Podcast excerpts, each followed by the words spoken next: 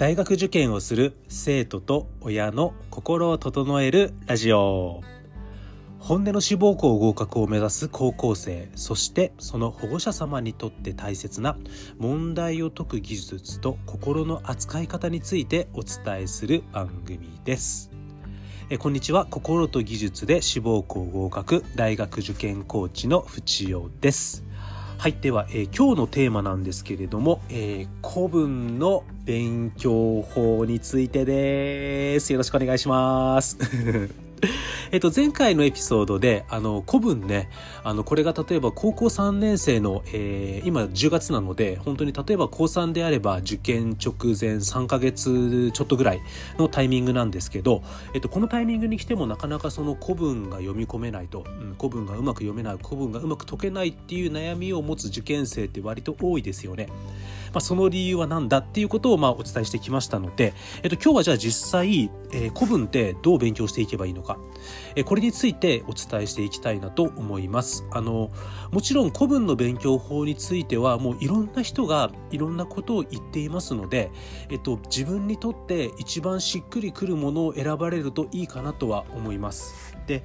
今から私がお伝えする方法は、まあ、約10年間、えー、こうやったあの予備校の、えー、塾の、えー、校舎長という仕事をしてきて、まあ、たくさんの、えー、受験生それこそ500人を超える受験生たちと、えー、接してきたんですけれども、えーと、古文が苦手とか、えー、古文が取れないっていう点数が取れないという悩んでいる生徒に対して、まあ、こういうことやってみるといいんじゃないかなっていうことを伝えてきて比較的うまくいったな。うんでそのうまくいった生徒にどんなことを伝えてどんなことをやらせていったらあ割と結果出たなっていうものを、えー、とちょっとまとめてお伝えしたいと思いますのでもしね、えー、これを聞いていただいているあなたが高校生であれば、うん、あこれもしかして自分にとっていい方法かもしれないと思ったら是非取り入れていただけると嬉しいなと思います。ただね、えっと、私はあくまでも、えっと、古文の講師ではないです。えっと、大学受験の、え、予備校の校舎長として、え、まあ、たくさんの生徒と接してきた経験と、まあ、私自身が、まあ、あの国公立文系ですので、えっと、二次試験まで古文で、えっと、受けてますので、まあ、あの自分がやってきたこととか自分自身がこう学校の先生から言われてきたことそして目の前の生徒うん、いろんなものを組み合わせてみてやっぱりこうなのかもしれないかなっていうふうに感じてることを、えーと伝えるという感じですね。あとはその仕事の日常の中でいまだにやっぱり生徒と古文を一緒に読むっていう経験はたくさんありますので何ていうかなこう20年前30年前の、えー、とレベルで話をしているという感じではないのだけはお伝えしておきたいです。えっと、現実リアル、今でも週1本 あの、明大、えー、名古屋大学の古文を生徒と一緒に、あの、深読みはしてますので、あの、そこまでね、えっと、古びた考え方、やり方ではないと自由ではしてます。思いたいなと。そこまで悪くないんじゃないかなって、うん、思いたいなとは思います。で、えっと、もちろんね、その、今からお伝えする話っていうのが、えっと、理系にとって共通テストだけで古文が必要っていう人と、私立洗顔で私立の試験で古文がある、うん、っていう人と国公立文系志望で共通テストだけじゃなくて二次試験要するに記述まで古文がある。っていう人で、あのー、もちろん必要なものは変わってくると,、えー、と思うんですが、えー、と私としては最も難しいレベル感ですね、まあ、国公立二次で記述まである人を基準で話そうとは思うんですがあの結局のところはねどんなに難しくなろうが基礎ですので、えっと、答えを言ってしまうとやっぱり基礎をどう積み重ねていきますかっていう、うん、話になるかなとは思います。であとはねその古文でしっかり点数取ろうと思ったら、まあ、正直なところ戦いは中学生から始まってます。えっと、中学校の古文をしっかりやっていって高1高2高3と,、えっと学校の授業を真面目にやってきた人がやっぱり最強なんですよね。うんまあ、それが前提です。でもそうじゃない人が多いと思いますので、あのうちの塾の子見ててもね、サボってきちゃった子が多いと思いますので、で、やっぱりね、その中学行って、高校1年生から真面目に受けるっていうのが最強です。えっ、と、その次のタイミングとしては、やっぱり高校2年生の9月ぐらいから古文やり始めるのがありがたくって、で、本当は高校2年生の3月末ぐらいまでで文法は終わってて、うん、で高校3年生のね、えー、と4月ぐらいから読解をやり始めてで今ぐらいからねもう過去問演習をガンガンやるっていうのが、まあ、理想ではあるんですけどあのもちろんね今これ聞いてるあなたこの瞬間高校3年生です。本番まで残り3ヶ月です。やべえやべえみたいな。人もいらっしゃるのかなとは思いますので、えっと、今からお伝えすることをね、えっと、自分にとって自分はどこまでできているんだっていうことを、まあ、考えながらね、えっと、できてるところはそのままスルーでいいと思うんですけどあここできてないなって思ったところから順繰りでやっていくのがいいかなとは思いますじゃあ始めますえっと、まずステップ1ですね。えっと、ステップ1はやはり古文単語になってくると思います。はい。で、えっと、これに関してはもう学校から古文単語帳を与えられていると思いますので、あの、特にニュアンスが大事ですね。えっと、現代語と真逆になるような意味を持つ単語に関しては、もちろん意味を覚えるっていうのもそうなんですけど、これ現代語と逆の意味言ってるなっていうアンテナが立つように覚えていくことが大事だと思います。えー、次ですね第2ステップとしては古文常識になるかなと思います。えっと、古文の世界は現代じゃないです。えっと、同じ日本とはいえ、例えば平安時代で貴族が力を持っている時代の常識であったりとか、例えば戦国時代に入っていってね、その武士が力を持つようになってきた時代と、えっと、現在っていうのは全く常識、物事の考え方が違いますし、例えば平安時代と鎌倉時代でも、えっと、力を持つ人が変わってきてますので、当然その社会における常識って変わってくるんですね。じゃああくまでも古文って物語であることが多いですので、えっと、物語を読むためにはねやはり舞台設定が重要ですね、うん、その舞台設定を知っていくってつまりどういうことかっていうと古文の世界の常識を知るということになります。じゃあ古文常識についてはもちろん古文常識の参考書を読むっていうのも一つの手なんですけどやっぱりね学校の先生がね、えっと、古文常識についてはいろいろ話をしてくれると思いますのでそういった学校の授業を大切にするっていうのが一番大事。だと思います。ただ時間がない方の場合はねやはり古文常識のね何でもいいので参考書1冊買ってバーッと読んどくっていうだけでも、えっと、舞台設定のね捉え方が変わりますので、えっと、古文常識重要だと思います。えっと、特にね、うん、共通テストレベルまででしたらやはりその貴族社会ですね、まあ、天皇が一番偉いとかね、えっと、宮とかついたらその人はむっちゃ偉いから敬語がつきやすいとかね、まあ、その辺は当然のように抑えてほしくて。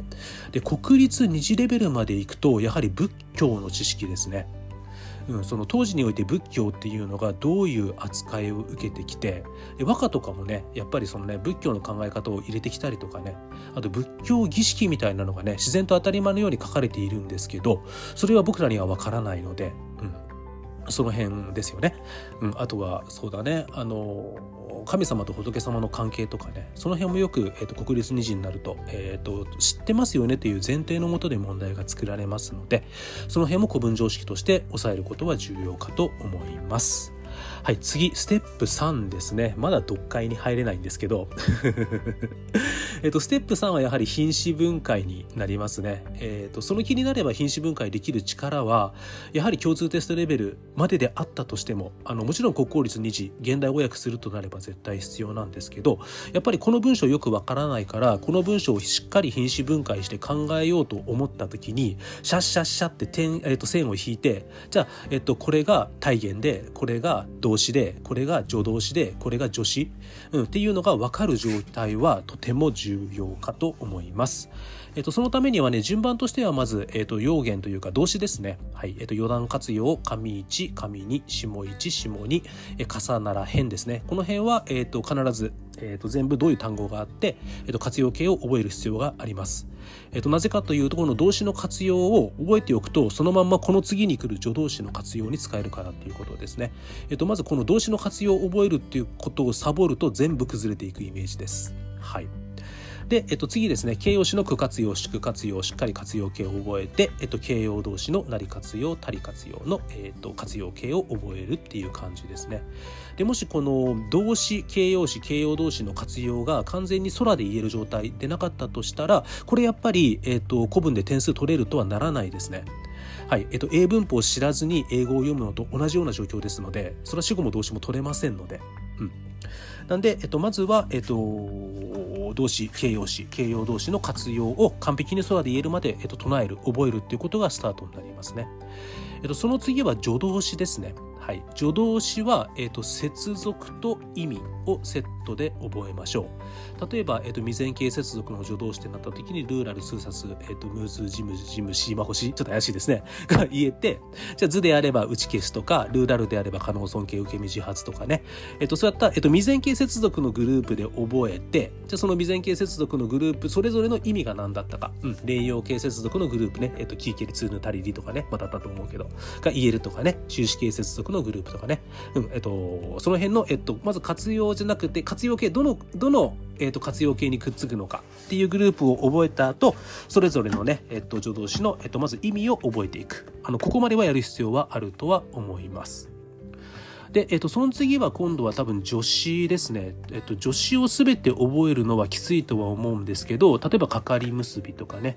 うん、副助詞、ゾーナムやガーコソワーモとかね、うん、あの辺はさすがに、えっと、覚えないと読めないかなっていう感じはします。ちょっとね、あの、今日全体像を話すところなので、えっと、助詞をどこまでどのレベルで覚えればいいかっていうのは、ちょっと、あの、細かくなるんで、この辺にしておこうとは思うんですが、助詞に関しては、あの、個人的にはね、ざっと覚えて、読解のレベルに入って、読解で復習しながら、ここ怪しいなっていうのを潰していくのがいいとは思います。なので、えっと、動詞形容詞形容動詞の活用と、えっと、助動詞が、えっと、どの活用形についてどういう意味かっていうところはある程度しっかり覚えてから読解に入った方がいいと思うんですけど助詞に関しては読解をやりながら復習でもいいのかなっていうふうには思ってます。ここまでで、えっと、第3ステップですね、えっと、品詞分解になります。はい。で、第4ステップ、次はどうなるかっていうと、敬語法ですね。はい。やっぱり尊敬語、謙譲語、ね、えっ、ー、と、動作をする人の敬意であれば尊敬語であり、動作をされる人への敬意であれば謙譲語であるとかね、あと丁寧語ね。で、それが本文中に出てくる場合と、えっ、ー、と、鍵括弧ですね、会話文の中で出てくる場合でどう違うのか。まあ、その辺はしっかり、えっ、と、理屈、構造として押さえる必要があります。えっと、なぜかっていうと、うんと、古文で、古文を読めるようにするためにね、うん、最も重要なことは何かっていうと主語と動詞、うん、誰の行動、うん、この行動の主語は誰なのかっていうのを一致させることになります。これが何よりも重要なんですね。ただ、えーと、古文っていうのは主語がむちゃくちゃ消えていきますので書かないことが多いんですね。じゃあそのこの主語が何かっていうのを探す手がかりは何かっていうと人物相関。この人とこの人はどういう関係なんだ。それと敬語。この2つが、えメインになりますのであともう一個は文脈判断か。なるんですがなかなかねこう文脈判断でいくのにもちょっと時間かかりますのでまずはねこの敬語から判断する力っていうのがものすごく重要になりますのでじゃあ、えっと、尊敬語と謙譲語と丁寧語、うん、じゃあそれが、えっと、本文中で出てくる場合と会話中会話文中で出てくる場合に誰に対する敬意なのかっていうのを構造的に覚えるのとそれができたら尊敬語をある程度全部覚える。謙譲語を全部覚える。最後に丁寧語を全部覚える、まあ、ここまでは必要なステップかなと思います。はい、でこの第1第2第3第4ステップまで終わってここから初めて問題演習に入ることができると思います。そうですね。ここでちょっと13分ぐらい経っちゃいましたので、じゃあ実際、えっ、ー、と、第5ステップですね。えっ、ー、と、問題演習をどのように行い、じゃあその問題演習に対する復習の仕方ですね。ただ演習するだけじゃやっぱ点数は伸びなくってどのように復習するかによってかなり点数が変わってくる。でこの3ヶ月もしね今あなたが高校3年生であと3ヶ月しかない古文どうしようっていう状況であればやはりこの演習してから復習の仕方このやり方でかなり点数変わってきます。下手したらねえっ、ー、と共通テストで言えば2 3 0点30点言い過ぎか、えー、と15点20点ぐらい変わってくる可能性十分ありますので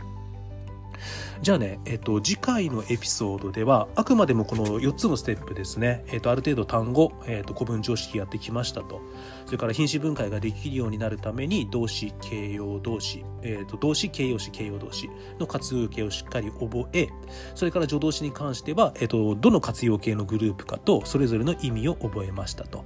うん、助詞に関してもね、かかり結びぐらいは覚えましたと。そして、えっと、第4ステップですね、敬語法ですね。はい、尊敬語、謙譲語、丁寧語がそれぞれ本文中と、えー、それから会話文中に出てきた時にどう、えーと、敬意の方向が変わってくるのかというシステムを覚えるのと、え尊敬語の一覧謙譲語の一覧丁寧語の一覧を覚えました、まあ、ここまでねある程度やってあるという前提のもとでではどのように問題演習過去問演習読解の演習をしてじゃあどういうふうに復習すれば今まで点数が上がる点数がとにかく多かったのかその復習の方法については次回お伝えしたいなと思います。まあね、あの、ここまでいろいろ話したんですけど、あの、古文は古文でやっぱり点数上がるまでかなり長い道のりなんですよね。じゃあね、こっからね、あの、もしね、あなたが高校3年生だったとしたら残り3ヶ月間。まあ、高校2年生だとしたら残りあと1年と3ヶ月、まあ、高校1年生だとしたら残り2年と3ヶ月になるんですけど、まあ、どうやったら古文が伸びていくかなんですけどやっぱりねこの方向で進んでいったら古文は伸びるから大丈夫。うんこうあなたが一生懸命古文の勉強をしていて思うように進まなくてでちょっと頑張ったんだけど点数が上がらなかった時にあでも大丈夫この方向でこうやっていけば大丈夫だからって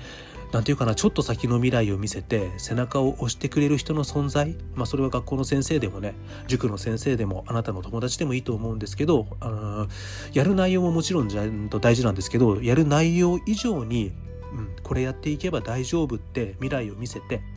あなたの背中、うん、安心感を押してくれる人の存在っていうのがすごいでかいんじゃないかなと最後にちょっと心を大事にするね不調っぽい話をして締めたいと思います。はい、じゃあ、えっと、エンディングに入ります。えっと、このエピソードを聞いたあなたの感想をぜひ Apple Podcast や Spotify のレビューでお待ちしております。あのもちろんあのコメント欄は全て読んでおりますので、今後の番組をより良いものにするためにもぜひあなたの感想をお待ちしております。